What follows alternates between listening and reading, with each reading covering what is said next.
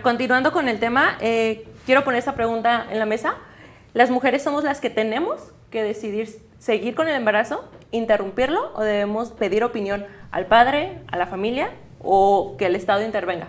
En mi opinión, yo creo que somos las mujeres las que debemos decidir y ser conscientes de esto que les decía desde hace rato, o sea, que las mujeres tengamos este empoderamiento de decir, es mi cuerpo porque soy yo la que se somete a los cambios, soy yo la que tiene esta, no la quiero llamar carga porque pues está demasiado estigmatizado, pero realmente quien tiene la tarea de cuidado siempre es la madre.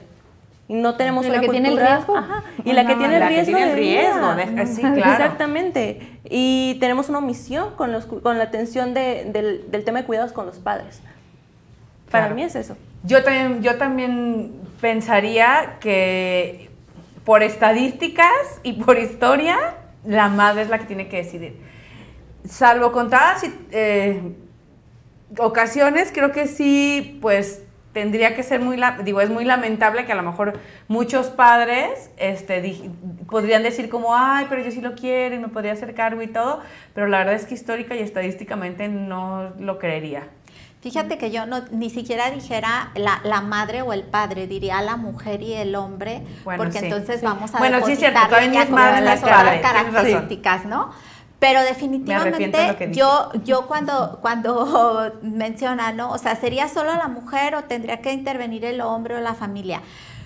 Yo creo que si de entrada se está pensando o se tiene en consideración el hecho de abortar, es una decisión muy personal, porque bueno, si estoy en una pareja estable, etcétera, aunque no sea el proyecto que estábamos soñando, o sea, finalmente estás en una situación que a lo mejor esta decisión no va a tener el peso que si estás sola o que si te dejaron sola o que si sabes que vas a terminar sola.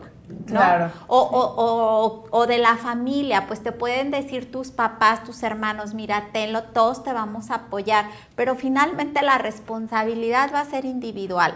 O sea, la única persona que va a tener que velar por el bienestar de ese ser humano voy a ser yo desde que está aquí hasta que está acá, ¿no? Claro. ¿Sí? Entonces, definitivamente yo también coincido con que es la mujer la que debe de tomar la decisión porque finalmente ese ser va a depender de ella por toda su existencia.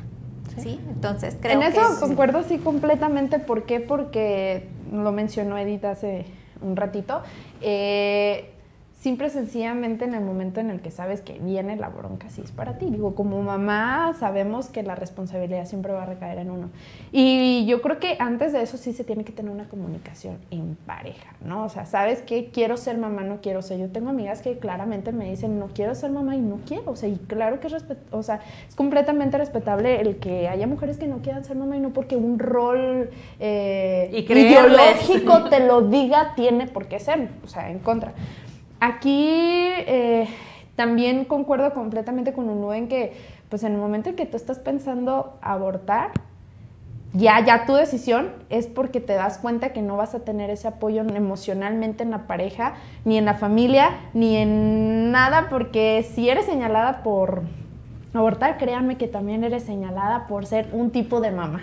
O sea, mamá ah, soltera. Un tipo de mamá, cualquier, tipo, de mamá, que sea, ¿eh? De todas maneras eres señalada sí o no que yo tengo mis ideas y lo, he expresado abiertamente en, respecto a este tema del aborto, pero sí hay cosas que yo defiendo y siempre voy a defender que sí va a ser el derecho de una mujer de decidir su manera de vivir, completamente.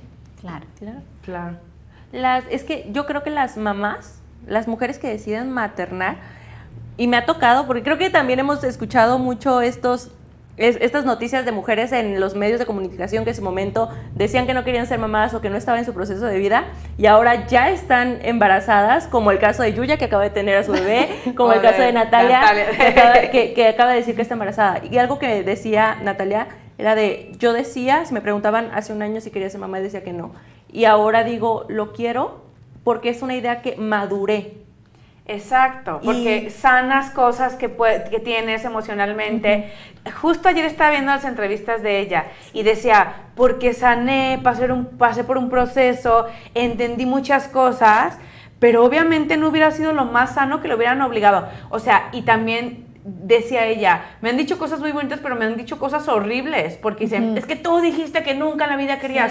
Y a ver, o sea, ¿quién les dio derecho a, o, o sea, a, yo Como puedo si no decidir la libertad de arrepentirnos también de lo que sí, lo que no. Exactamente, o sea, yo a lo mejor en este momento de mi vida, y como alguna vez Paula aquí lo decía, yo en, este momento en mi vida no quiero y no es mi proyecto y no este, está dentro de mis planes. Y es válido. Pero si el día de mañana cambio de opinión, también quiero ser respetada porque digo, y es, que sabes que yo creo que toda esta lucha, o sea, es pugnar por una maternidad libre. O sea, eso, quiero, y deseada. no quiero, o sea, pero libremente, no estar obligada a ser mamá porque es la expectativa social, no estar obligada a ser mamá porque es lo que toca, porque ya estoy en edad, este, porque para que no te, quedes sola, ah, eh, o sea, digo, tienes toda la libertad de decidir si quieres tener hijos, si quieres tener esa responsabilidad para toda tu vida o no, pero yo creo que es pugnar por eso, ¿no? O sea, por esta decisión libre y responsable de cada una de las mujeres en la sociedad el aborto sería, ¿creen ustedes que una pequeña parte de un conjunto de derechos? No sé, se me ocurre. O sea, todos estamos enfocados en el aborto, sí, no, la vida, el bebé, el, lo que decíamos, ¿no? La, estas imágenes de, ay, el... El, el, feto desmembrado. la, ajá, de los videos de, ay, yo estaba feliz y las canciones de, y ya no me quieres tener y estas cosas. Pero creo que más allá de digo, no sé, creo, no sé, estoy como cayendo en cuenta. Es una lucha más. no, que estamos, sí, que estamos viendo como un, como un puntito en un conjunto de derechos que se nos han negado históricamente a las mujeres. Fíjate que voy a sacar mi acordeón porque okay. preparada. Me parece. Sabes que leí un artículo que se publicó en el 2019 de Marta Lamas que me pareció así, pero maravilloso y ella menciona que en 1936 fue la primera convención de unificación del Código Penal aquí en México. Ofelia Domínguez, una mujer, presenta una conferencia que se llamaba Aborto por causas sociales y económicas.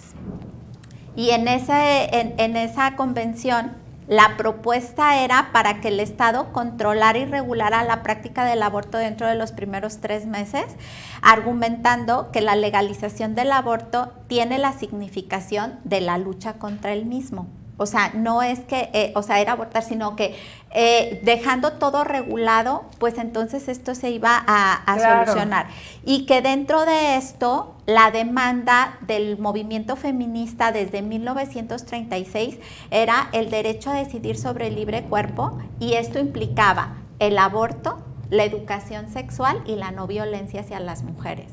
O sea, ahorita lo que tú decías, no es así como, o sea, el aborto creo que es una parte de ese conjunto de derechos que se ha luchado por las mujeres desde hace muchos años y que a lo mejor la atención se centra en esto del aborto por el contenido moral que tiene. Y romántico. Y romántico. Romántico. Claro. Exactamente. Pero, pero todo, todo lo que lamentablemente nos causa polarización y daño tiene que ver con esta, con, esta situación moral, ¿no? De qué es lo que yo creo, hacia dónde voy, cuál es mi religión, en qué creo, etcétera. Y eso impregna las discusiones de cuestiones morales más que científicas, más que éticas, más que emocionales, más que sociales. Y creo que eso es lo que tenemos que empezar a revisar, lo que se tiene que ver y sobre todo lo que se tiene que transmitir a la sociedad, ¿no? O sea, no, las mujeres en este momento no estamos luchando como en 1936 porque me dejen asesinar. Y porque no tenga consecuencias, o sea, no es eso, ese no es el mensaje. Y porque quieran andar viviendo la vida loca y lo que decía hace rato, embarazando y abortando, embarazando y abortando. A ver, no es deporte, nunca va a ser y para nadie es bonito. Ni tampoco legalizando, como platicábamos hace un ratito, va a haber filas afuera de los hospitales esperando su turno. O sea, es una decisión, y alguna vez me, me criticaron por el comentario, pero es una decisión como esta parte de fumar, ¿no? O sea, eh, eh, fumar fue este delito, había muchas complicaciones. Y actualmente todo el mundo puede ir a comprar su cajetilla de cigarros. Y hay Tomar el alcohol. No lo hacen. Divorciarte. O sea, divorciarte. Claro, divorciarte, e, etcétera. Hay quienes, pues simple y sencillamente no toman esa decisión y se acabó. Es exactamente lo mismo, pero creo que también tenemos que quitarnos de la cabeza esta parte de que porque se legalice es el permiso, entonces para no tener una educación sexual adecuada, para no cuidarme. Platicábamos con Edith, o sea, no nada más es cuidarme de no embarazarme, es cuidarme de no tener una infección de transmisión sexual.